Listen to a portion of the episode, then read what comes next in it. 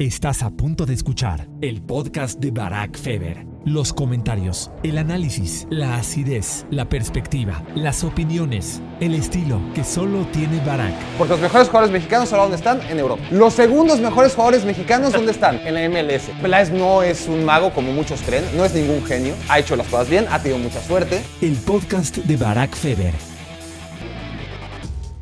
Hola, hola, hola, gracias por decidir pasar los siguientes 30 minutos escuchándome. Realmente lo valoro mucho.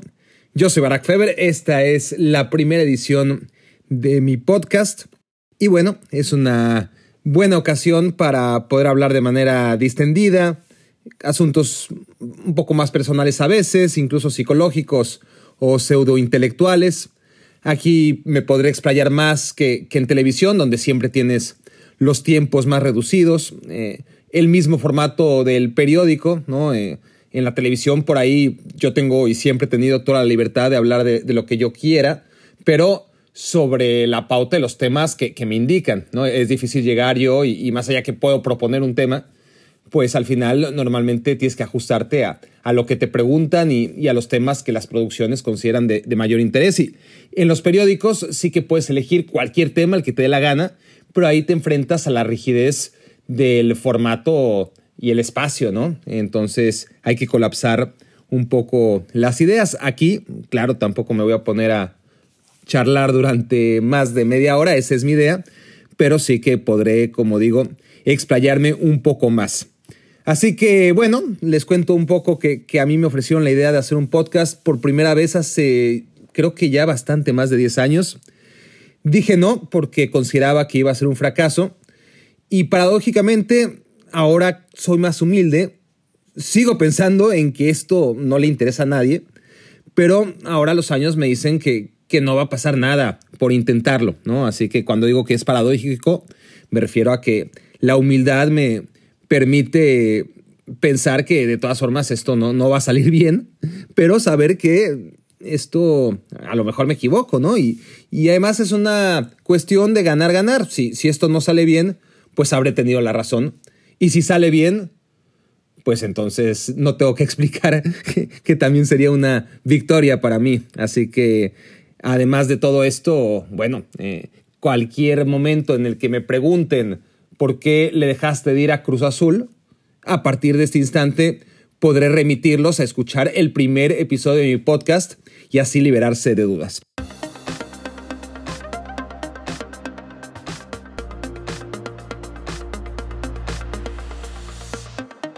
Ya con esto les he dicho de qué hablaremos hoy y es precisamente esa duda que mucha gente me manifiesta y, que bueno, yo trato de, de responder, pero nunca con tanto tiempo como lo voy a hacer ahora. Trataré de ser lo más preciso en los detalles y explicarles ¿Por qué dejé de irle a Cruz Azul? Tenemos que empezar, ¿por qué empecé a irle a Cruz Azul? Y hay que irnos a 1987. Yo tenía cinco años, jugaba la final el Guadalajara contra el Cruz Azul en el Estadio Jalisco a través de Imevisión, el canal 13. Y ese fue mi bautizo futbolero, ¿no? A veces pienso, no lo tengo tan claro, pero yo tenía una, en el estudio, eh, eh, vamos, en, mi cuarto yo no tenía televisión, pero en el estudio teníamos una televisión, un, televisor a blanco y negro. Ese televisor es donde creo recordar vimos los penales del México contra Alemania en los cuartos de final de México 86. Y bueno, si, si hubiera visto el partido del Cruz Azul Chivas en esa televisión, quizás jamás le hubiera ido a Cruz Azul. Nunca lo sabremos. El caso es que la noche previa me dormí con mi mamá, algo que era bastante habitual en mi infancia. Desperté el domingo en su cama y al prender la tele, después de En Familia con Chabelo, tocaba la, final del fútbol mexicano. Y la vi a colores, porque la televisión de mi mamá era colores. Y no me pude resistir a, al que era y, sigue siendo mi color favorito. Lo era a los cinco años y lo sigue siendo ahora, ¿no? E, el azul, un uniforme bastante bonito y y bueno, decidí que, le iba a Cruz Azul en ese partido. Metió el primer gol Chivas, seguí viendo el partido, me, aburrí un poco. A ver, yo tenía cinco años, ¿eh? me gustaba mucho el fútbol, pero más lo que envolvía al fútbol, todavía el juego como tal, pues era un poquito largo y además el equipo al que había elegido irle empezó perdiendo. Dejé la tele prendida, me fui al pasillo de al lado a, jugar y oía cómo caía el segundo y el tercer gol de Chivas. Yo mientras tanto decidí jugar mi propia final en el pasillo y ahí sí, que recuerdo, ganaba el Cruz Azul. Y ahí mi, afición fue creciendo y creciendo. Tuvo eh, golpes, obviamente, como cualquier aficionado. Recuerdo una vez cuando el cadáver Valdés, el infame del cadáver Valdés, en plena liguilla le metió cuatro goles a Cruz Azul y yo estaba indignado y, agarré mi bandera y la destrocé y, estaba súper ardido, ¿no? Y, me acuerdo de, mi abuela preguntándome afligida, mi, abuela que no entendía nada de, fútbol, pero me veía sufrir por los Miami Dolphins, me veía sufrir por el Cruz Azul, me decía, me dijo una vez y, no lo voy a olvidar nunca, ¿por, ¿por qué le vas a puros equipos perdedores, Barack. Y yo tratando de explicarle que no eran perdedores, que, eran muy buenos. En esa época eran muy buenos, pero a la mera hora, ¿no? En los partidos importantes, no daban la talla. Cuando el Cruz Azul en 1996 cambia de estadio, había clasificado a 12 de las últimas 14 liguillas y, eran torneos largos, ¿eh? ¿eh? dejaron de serlo justo en ese año en que Cruz Azul se muda del Estadio Azteca al, Estadio Azul, ¿no? Que, antes de ser azul aún se llamaba Azulgrana. Y es cierto que, que era el equipo ya merito del fútbol mexicano, pero distaba mucho de ser el reír del fútbol mexicano. Me acuerdo de, momentos, así como me acuerdo del día que, rompí la bandera de, de ardido tras los cuatro goles del cadáver Valdés en aquella ya liguilla contra Chivas, yo creo que, que uno de mis momentos de mayor felicidad en mi vida, genuina felicidad, fue cuando Cruz Azul le gana a Pumas en una liguilla en cuartos de final, cuando un partido que Pumas llegaba obviamente abajo y, Cruz Azul jugando muy bien, pero, pero Pumas se las arregló para ganar en CU 2-1 y yo estaba ahí en el, en el Estadio Azteca un partido complicadísimo, Jorge Campos parándolo todo y al final un penal que se inventa Arturo Bricio. En ese momento yo, yo no pensaba que se lo había inventado, ¿verdad? Eh, Carlos Hermosillo que se escondió, no quiso tirar el penal. Julio Zamora que tampoco, agarró el balón. De hecho, Julio Zamora, más bien, sí, Julio Zamora le tocó eh, tirar el penal porque, porque Hermosillo no sé por qué no quiso tirarlo. Y lo para Campos otra vez y yo, bueno, en ese momento ni siquiera estaba viendo ya. yo me tapé los ojos porque era un momento al minuto 90 en donde el Cruz Azul estaba al borde de la eliminación otra vez. Era un equipo que, siempre caía en la, en la, liguilla después de estar en primero, segundo, tercero, en el peor de los casos en la tabla general. Cuando la para Campos, que había parado todo ese maldito partido, yo me tapé los ojos y no pude ver el gol que más festejé en mi vida. No, no lo pude ver pero vaya que lo oí, ¿no? Eh, el, alarido del estadio, el tipo de al lado que nunca sabré cómo se llama ni, ni lo volví a ver y si lo volví a ver en mi vida pues es imposible saberlo, pues el típico tipo de al lado del estadio que te sangolotea y te abraza y, y parece que fueran hermanos de toda la vida por un instante porque viven un momento único, ¿no? Fue, fue un momento de, de felicidad genuina aquel. Y bueno, lo que quiero decir con esto es que como todos los aficionados a, a los equipos del mundo, en cualquier deporte, pues hay anécdotas de felicidad y, de angustia, ¿no? Eh, por partes iguales.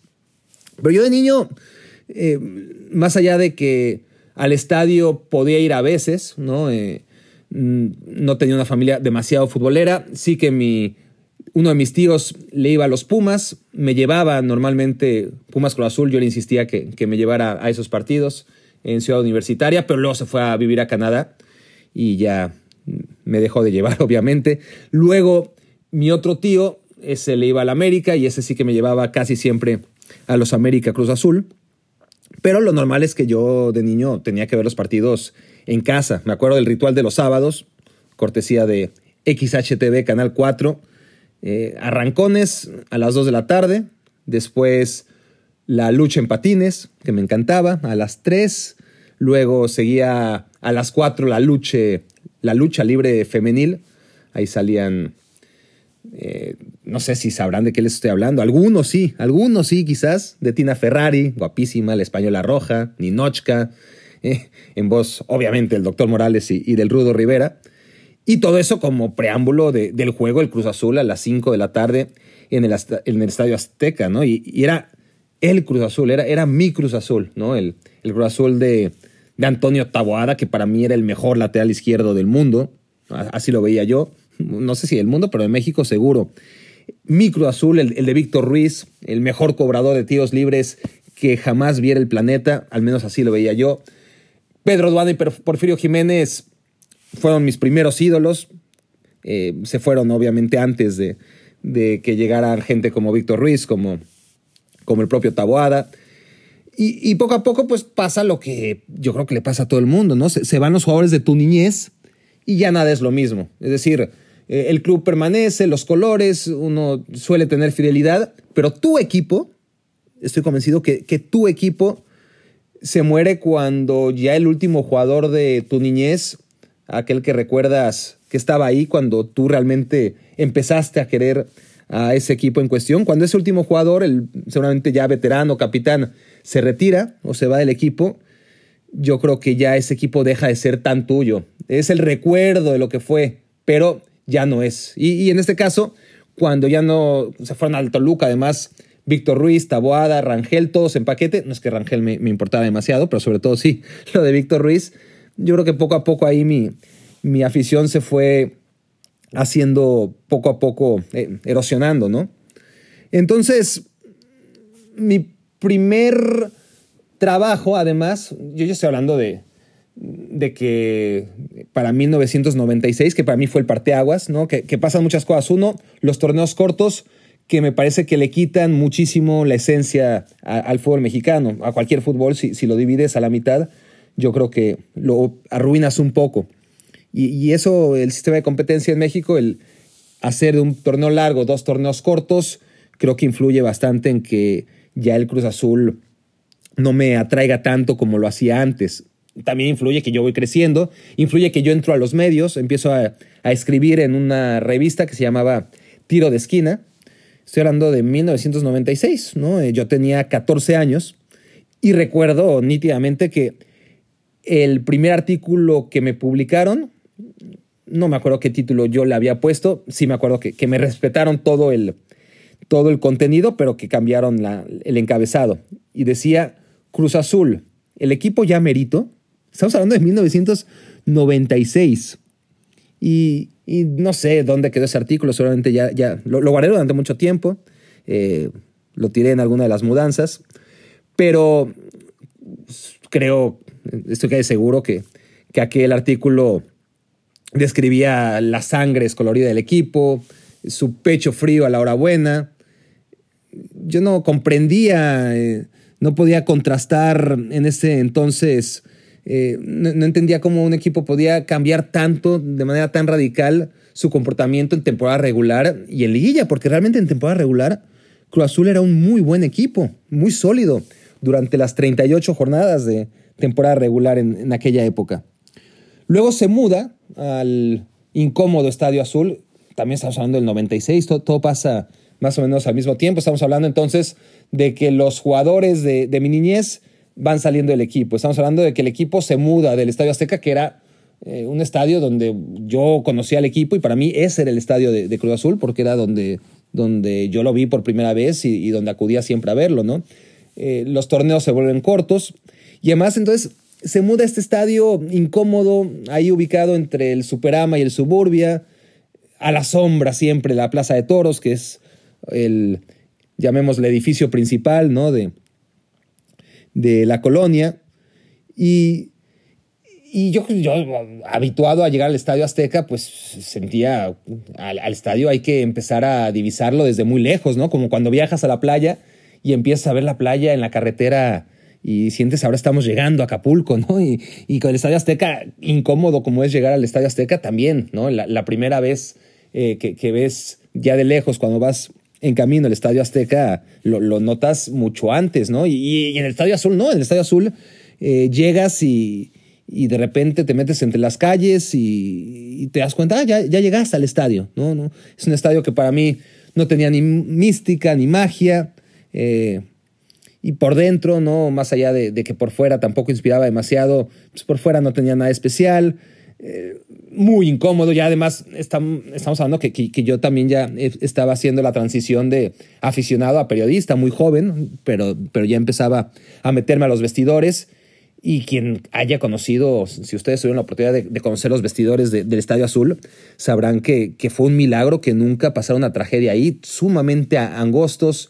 Eh, los jugadores tenían además que, subir después de terminar el partido no sé si 60 o 70 escaleras, pero sobre todo eran unas condiciones en donde una emergencia en esos eh, pasillos tan angostos que, salían a la cancha y sobre todo esas terribles escaleras que separaban de, de, la salida a la calle, pues pudo haber pasado una tragedia. Pero bueno, ya, ya, ya me estoy desviando demasiado. Si llegaron hasta aquí, no quiero obligarlos a adelantarle. Así que deportivamente, más allá de todos esos cambios que, vivía Cruz Azul a la hora de cambiarse de estadio y la estructura propia del fútbol mexicano, eh, el equipo seguía siendo competitivo, ¿no? E, el equipo en el 96 como Setich le fue muy, muy mal. Decíamos que cuando llega a esa mudanza, eh, el equipo casi siempre se metía a la liguilla. Le cuestan esos dos primeros años, esos dos primeros torneos cortos el Estadio Azul, pero la siguiente en la final contra el León. Yo estoy en el partido de ida, en, el invierno 97. El Cruz Azul logra, eh, logra una, victoria por, por, diferencia de un gol.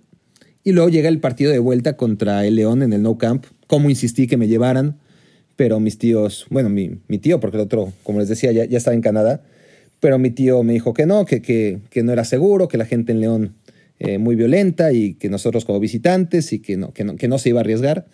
Y me tuve que ver en casa, ¿no? Me, tuve que quedar en casa a ver la final del 97.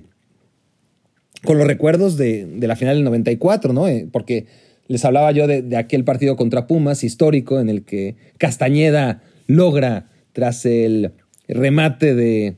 tras el fallo de Zamora y el desvío de Jorge Campos, Castañeda logra rematar un gol que nunca vi. Eh, se le cuela entre las piernas a, Jorge Campos. Creo que ya no acabé de, ¿no? Dentro, de la, dentro de la emoción de, de ese momento, eh, me quedé con, con lo que viví, pero, pero no les dije, los que no se acuerdan, los que no lo vieron, cuál fue el desenlace de esa jugada. Entonces, me estoy regresando en el tiempo a 1994, cuando Castañeda, que jugó 250 partidos en Cruz Azul, metió su único gol, su único gol era lateral derecho y, y, tenía otras virtudes, pero el gol no era una de ellas logra anotarle a un Jorge Campos que no había recibido un solo gol en ese partido. ¿Y todo para qué? Para que Cruz Azul llegara a la final y fuera borrado por el Necaxa. Entonces, en el 97 tenía todavía esos recuerdos, eh, no quería tener demasiadas ilusiones. Cruz Azul llega a ese partido en León y sabemos lo que pasa, ¿no? Eh, eh, el León se queda con un hombre más en un momento, precisamente Castañeda se hace expulsar, gana el León ese partido parcialmente 1 a 0. Flavio Davino, de manera sumamente estúpida, jugando para el León. Flavio Davino se hace expulsar justo cuando expulsan a Castañeda, cuando León tiene toda la ventaja, va ganando en el marcador, se queda con un hombre más. Se engancha Flavio Davino, le echa agua a Castañeda, lo expulsa a Bricio, quedan 10 contra 10 y luego ocurre lo de Ángel Comiso, ¿no? Y, y su increíble, su, su inentendible penal y agresión sobre Carlos Hermosillo cuando este ya estaba en el suelo. Pero el resultado que todo el mundo tiene claro, que, arroja a Cruz Azul campeón del 97 y es el único título que ha conseguido en 66, en 66 oportunidades, porque no solamente son los años acumulados, sino que son 66 torneos en los cuales Cruz Azul no ha sido campeón en 65. Lo fue en ese campeón, pero la narrativa olvida que Cruz Azul en ese partido, como en tantas otras finales, no hizo nada o hizo muy poco para ganar ese que, al final fue su, único éxito, más allá de que Comiso le regala la final con esa patada. La verdad es que Cruz Azul en ese partido juega mal y, y bueno, sale campeón. Descubrí que el sabor de la victoria, que tanto estaba esperando, que tanto anhelaba, ¿no? Yo, para mí, obviamente, que empecé a ir a Cruz Azul en el 87, para mí 10 años eran la vida, ¿no? Desde los 5 hasta los 15 años yo, yo no sabía cómo, cómo iba a festejar. Y, claro que lo disfruté, pero fue más un alivio que una, que una alegría, ¿no? descubrí, les decía, que, que, el sabor de, de, la victoria no es tan dulce como, como es amargo el sabor de la derrota, ¿no? La, la derrota duele mucho más de lo que uno puede disfrutar la victoria. Y, la sensación de éxito dura mucho menos, muchísimo menos que la sensación de fracaso. Entonces, ahí en 1997, aún disfrutando el título, lo disfruté mucho menos de, lo que pensaba. Y luego llegan otros capítulos, ¿no? El de 1998, justo cuando Cruz Azul llegaba como campeón defensor, como líder, recibe a Pumas, Pumas que como casi siempre se mete de milagro en octavo, en octavo lugar a la liguilla, y en el Estadio Azul yo estoy viendo ese partido, y el gol de Jimmy Lozano que en ese momento nadie, pero nadie conocía a Jaime Lozano. Un gol ya sobre los minutos finales acaban con, con un Cruz Azul que, que era mucho mejor que el que había sido campeón seis meses antes, ¿no? Un Cruz Azul que había metido 41 goles en la fase regular, que había recibido solamente 14, que perdió el invicto hasta la jornada 12 ante un Toluca que eh, era impresionante, ¿no? Estamos hablando del nacimiento del Gran Toluca, que iba a ser campeón en 98, en 99 y, y en 2000. Fue el único partido que perdió en la temporada regular el Cruz Azul, hasta que, que cae ante esos Pumas que no traía nada, pero nada. Así que ese fue otro de los golpes en mi, en mi joven aventura como, como aficionado del Cruz Azul, que, un, joven que, iba creciendo, ¿no? Y, que se da cuenta que, esto ya ni las victorias las disfrutaba tanto y, y, las derrotas todavía la hacían enojar. Así que, que todavía era de Cruz Azul porque, porque las derrotas como esta me seguían doliendo, ¿no? Y dos años más tarde de, aquello, Cruz Azul otra vez es el mejor. Vence 1-0 en el Estadio Jalisco al octavo lugar, que era el Atlas. Lo único que tenía que hacer era no perder 2-0 en el Estadio Azul y así avanzar a semifinales. Cruz Azul otra vez como líder general, Atlas ahora como octavo, y llega Atlas al Estadio Azul y ¡pum! ¡Pácatelas! Atlas elimina a Cruz Azul. Otro golpe más en el que yo ya seguía enojado, eh, no, entendía cómo el equipo podía repetir esa, esa historia, esa fragilidad en los momentos importantes. Y luego llegó un último golpe y, ni siquiera me di cuenta. Me, di cuenta que dejé de ser de Cruz Azul en la final del invierno 99, cuando Pachuca, que se había metido a la liguilla de super milagro, el Pachuca de Javier Aguirre, que era un equipo ascensor que ascendía y descendía y que jugaba contra un Cruz Azul mega favorito esa final.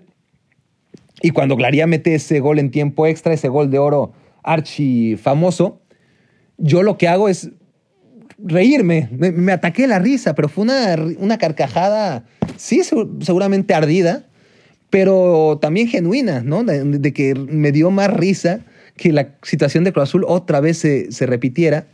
Y en ese momento, ya que me dio gusto el, el, que un equipo entonces humilde como el Pachuca le ganara a Cruz Azul la final, festejé el gol de Glaría, podríamos decirlo. En ese momento oficialmente dejé de ser de Cruz Azul. Y con eso me ahorré un montón, un montón de decepciones y, de angustias. Y, es como el que, no sé, invierte dinero en, la bolsa, pierde, pero lo saca de inmediato, ¿no? Con la fortuna y el olfato antes de, de la debacle total. Y dejar de ser de Cruz Azul en 1999, cuando yo tenía 18 años, me ayudó a perderme la rescisión unilateral de contratos de todo el plantel en, en 2003, un episodio vergonzoso en la historia del club. Em, la desesperación en 2007, cuando alinean jugadores castigados por, por dopaje, ¿no? el, el caso de, de, Carmona y de Galindo, bueno, al que alinean esa, esa Carmona en ese partido contra Pachuca en semifinales 2007. Eso ya yo lo vi desde afuera, eh, ya no como aficionado otra vez la derrota contra Pumas, con el Pumas de Palencia además, que regresaba al Estadio Azul, otra vez Pumas como octavo, otra vez Cruz Azul como líder. Yo ya no era de Cruz Azul, afortunadamente para entonces. Em, los casi 10 años que sumó el equipo sin poderle ganar al América, además a un América que era en esa época malísimo, pero que lograba siempre ganarle a Cruz Azul cuando no golearlo, tanto en el Azul como en el Estadio Azteca. Las finales, obviamente, las caídas ante Santos, ante Toluca, ante Monterrey, en fin, fueron bastantes golpes que yo me ahorré, la verdad, y, al contrario, ¿no? es como el que se vuelve rudo, era, luchador técnico y de repente me, volví rudo y lo disfruté muchísimo, disfruté realmente y sigo disfrutando honestamente los descalabros de Cruz Azul, que son 23 años sin ser campeón y, contando a la hora de grabar este podcast, 45 torneos y como les decía, porque ya cuando el Cruz Azul gana el título del 97, en invierno 97, Cruz Azul ya tenía una sequía importante sin, sin títulos, ¿no? Desde 1980. Entonces, si hacemos cuentas, de los últimos 66 campeones del fútbol mexicano, de las últimas 66 ligas que disputa Cruz Azul, Cruz Azul gana una, aquella, y queda eliminado en 65. Es decir, Cruz Azul entre 1980 y 2020, en estos 40 años, ha ganado nueve ligas menos que el América. Ha ganado seis ligas menos que Toluca. Pumas, Pachuca, Monterrey, Santos, Tigres han ganado cinco títulos más que Cruz Azul, ¿no? Seis títulos en estos años, ¿eh? desde 1980 a la fecha. Tigres, Santos, Monterrey, Pachuca, Pumas han logrado cinco títulos más que, Cruz Azul. Em, Chivas, ¿no? Eh, en una época también sombría del club, pues al menos ha ganado cuatro títulos en estos años, Cruz Azul uno. Eh, el León ha ganado dos títulos más que Cruz Azul, Necaxa ha ganado dos títulos más que Cruz Azul. Eh, el Puebla, estoy hablando desde 1980, insisto, ha ganado un título más que Cruz Azul. El Atlante ha ganado un título más que Cruz Azul. Tecos, que ya desapareció. Tijuana, que es un equipo nuevo. Morelia, que no le gana a nadie pues están empatados con Cruz Azul porque, porque ganaron una vez desde 1980. Así que yo siempre comento que, que en Italia el Genoa es un equipo muy, muy tradicional, eh, con, muchos títulos en su haber. Tras Juve, Inter y Milan, el que más títulos en Italia tiene es el Genoa. Em, el Nuremberg, por ejemplo, en Alemania, es el segundo club más exitoso. Eh, si hablamos en términos históricos. Eh, en Inglaterra, el, Everton ha ganado nueve ligas y, el Nottingham Forest ganó dos Copas de Europa. Y nadie les llama grandes. Bueno, sí, el Everton es un equipo grande, pero entre comillas, ¿no? Eh, y en Cruz Azul se insiste en llamarle grande a, un equipo que, que, nació grande, nació gigante, ¿no? En lo que hizo en los 70 nadie se lo va a quitar, pero, pero dejó de crecer, ¿no? Cruz Azul dejó de crecer y para mí, con todos estos datos que, les estoy dando, dejó claramente de, ser grande hace mucho, ¿no? Más allá de que siga siendo un equipo tradicional. Pero ojo, no estoy diciendo que deje de ser de Cruz Azul por sus derrotas, eh, porque eso puede tender a la confusión. Eh, lo que me cansó del Cruz Azul fue su fobia a la presión, ¿no? Todos esos momentos que les digo, el llegar cinco veces como líder general a, liguilla y perder contra el octavo. No es que caigas en semifinales, no es que caigas en la final, sino que pierdes a la primera de cambio. El, el perder 10 de las últimas 11 finales que ha perdido es, es escandaloso. ¿no?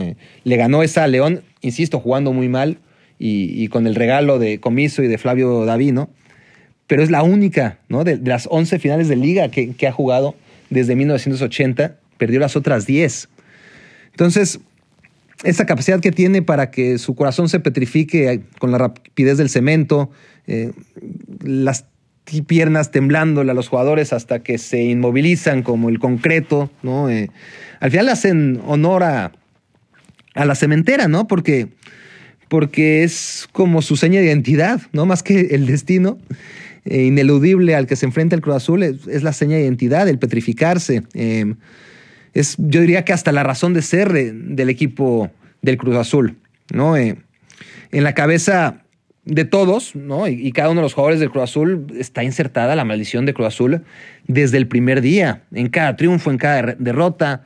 Eh, en cada antesala un partido importante. Ahí está el fantasma, ¿no? Eh, invocado por millones de memorias que impiden que, el plantel se pueda blindar sobre el pasado, porque jugadores van, jugadores vienen, llegan nuevos, eh, pero siempre la primera pregunta que les hacen a los nuevos entrenadores, que, cambia cada rato Cruz Azul, a cada refuerzo que, llega cada seis meses, pues los vas programando y, la conciencia, obviamente, a, a, nivel inconsciente, por más que los jugadores quieren ganar y no tiene nada que ver con aquellos que en su momento fracasaron, salvo el pobre de Domínguez y, de Corona, que, se han tenido que tragar por lo menos 20 o 25 torneos cortos sin poder ser campeón, pues el resto tienen menos responsabilidad, pero eso no impide que lleguen y ya estén programados, porque el fútbol sí se juega con los pies, pero sobre todo en los momentos importantes, la cabeza es demasiado importante, ¿no? Y, y ahí se ha demostrado que, que, aquellos jugadores que han llegado al Cruz Azul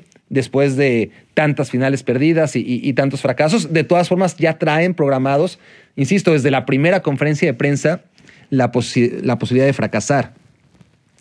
Si a esto le agregamos que, Cruz Azul se ha, reafirmado como, como un club arcaico, infestado de corrupción, ya saben, peculado, colusión, tráfico de influencias, grilla y, todo aquello que, evoca lo peor de nuestro país y, sus instituciones, pues el equipo de Billy Álvarez, eh, si necesito una excusa más para alejarme de él, que, realmente no la necesito, pues ahí la tengo, ¿no?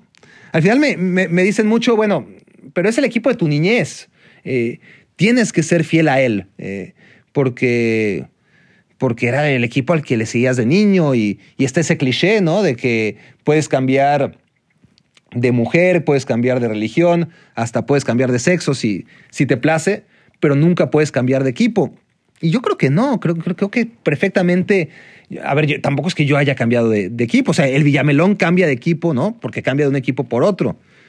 El sensato, como yo, abandona su primer amor y opta por una feliz orfandad, ¿no? Me quedé huérfano, no es que haya cambiado al Cruz Azul para irle a otro, pero viví mucho más feliz y tranquilo en la orfandad que sufriendo con, con el Cruz Azul. Em, los niños además cometen muchas idioteces, la verdad. O sea, por carecer de criterio, eh, a ver, no es por nada que se les prohíbe fumar o beber o, conducir o, votar, ¿no? De, la misma manera que hay reglas para que los niños no puedan hacer esas cosas hasta que cumplan 18 años, pues a ninguno le deberían permitir ser del Cruz Azul hasta que tenga la edad para decidirlo y, y asumir las consecuencias de ello, ¿no?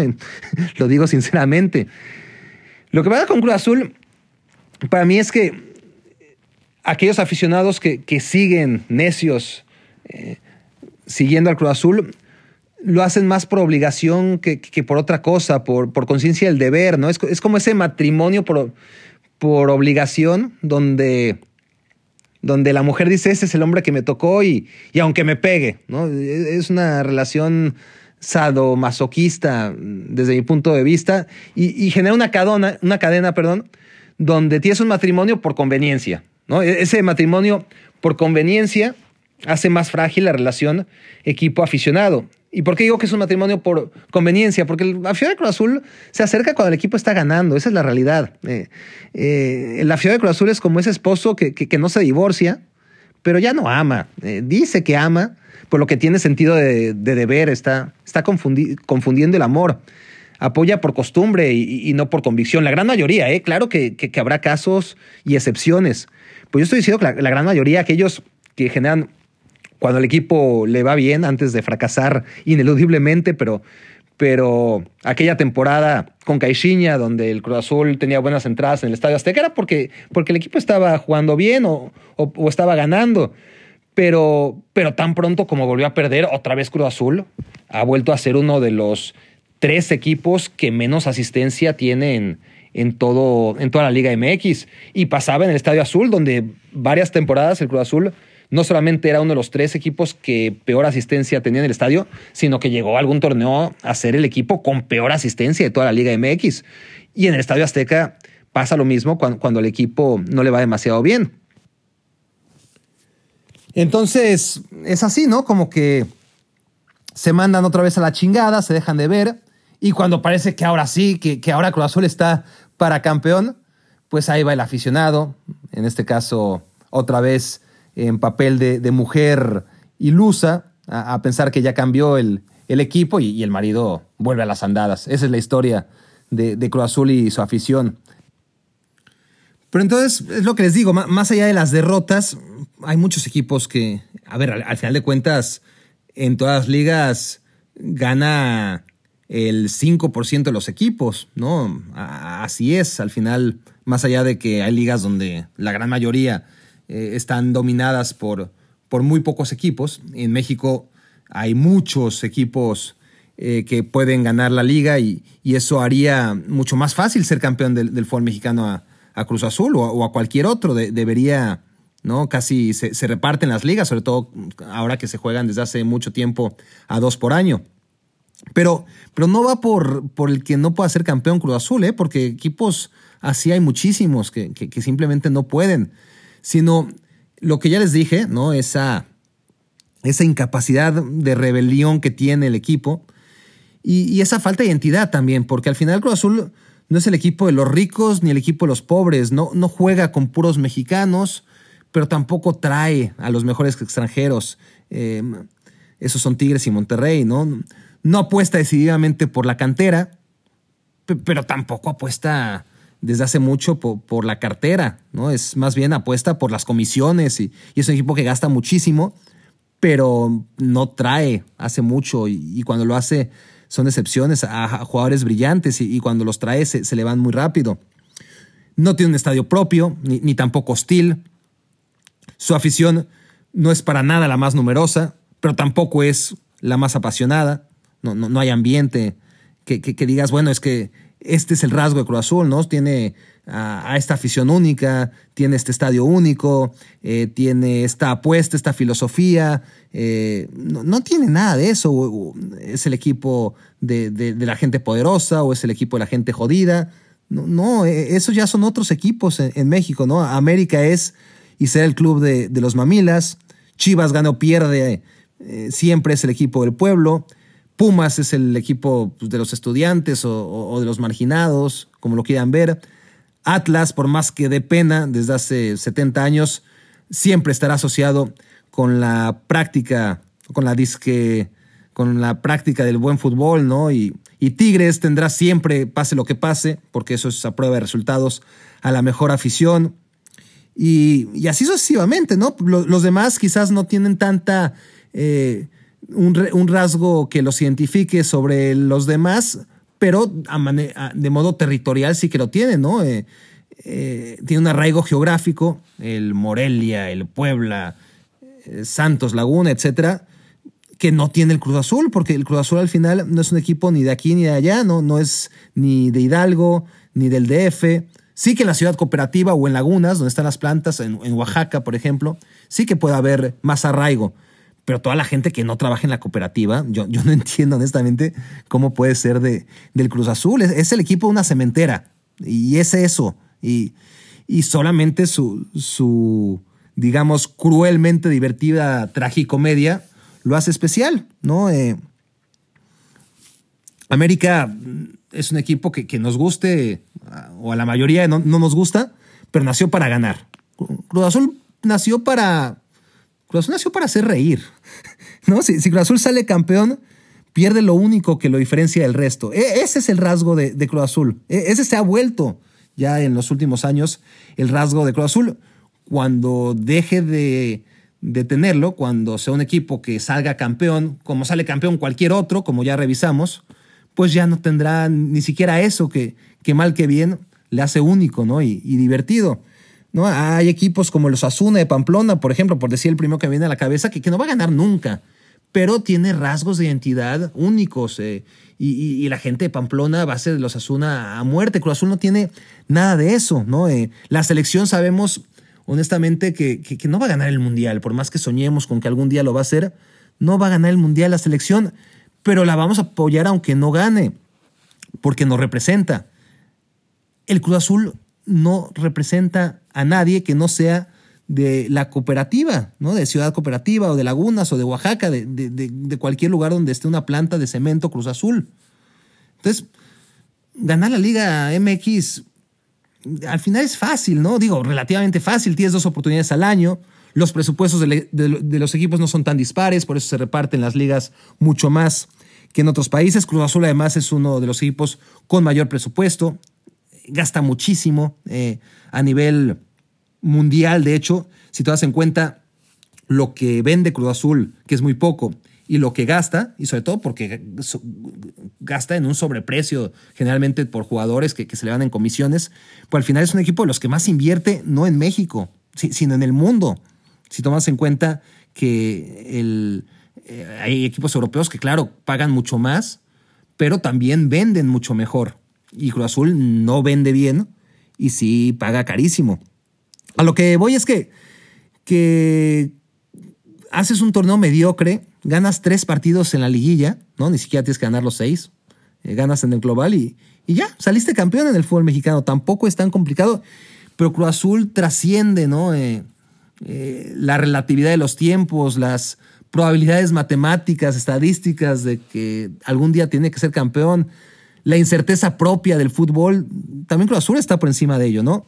O sea, el fútbol es impredecible, pero Cruz Azul no lo es, ¿no? Cruz Azul honestamente no lo es. Todo es posible en el fútbol, salvo que Cruz Azul se revele a su lúgubre destino, ¿no? Por, por las razones por las que hablamos, eh, jugadores técnicos y, hasta aficionados, todos menos Billy Álvarez, ¿no? Hasta Garcés eh, van y vienen, ¿no? Eh, yo mismo, jugadores miles, hasta Corona y Domínguez algún día se irán. Pero más allá de que los técnicos pasan y mira que Cruz Azul ha tenido de todo, de todos los perfiles, el ahora alrededor del club permanece inmutable, ¿no? Eh, en el fútbol nada está escrito con excepción del derrumbe azul. Eso, eso va a pasar siempre. Y bueno, esta es, esta es en síntesis. Mira, dije que iba a hablar 30 minutos y ya llevo 41. Así que ya vamos eh, acabando entonces con este podcast. Sé que a mucha gente no le caerán simpáticos mis comentarios. Muchos sentirán que son agravios incluso. Espero no recibir ninguna amenaza de muerte, ni, mucho menos porque no es mi intención. Es decir, al final, yo le he hablado con muchos cruzazulinos y la mayoría está de acuerdo conmigo. Eh, no en que deben de cambiar de equipo, pero sí creo que, que, muchos de ustedes, la mayoría de ustedes que están escuchando, me imagino además serán de Cruz Azul, pues quiero pensar que, que así como muchos o la gran mayoría me odiará y creerá que soy un imbécil, pues algunos dirán, sí, es que yo me siento igual como se sentía Barack. ¿Y saben qué?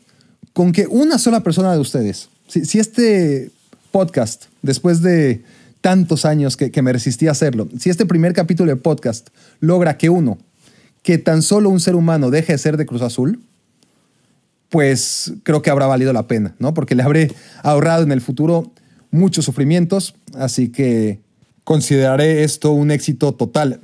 Y si no, pues no pasa nada. Tan amigos como siempre.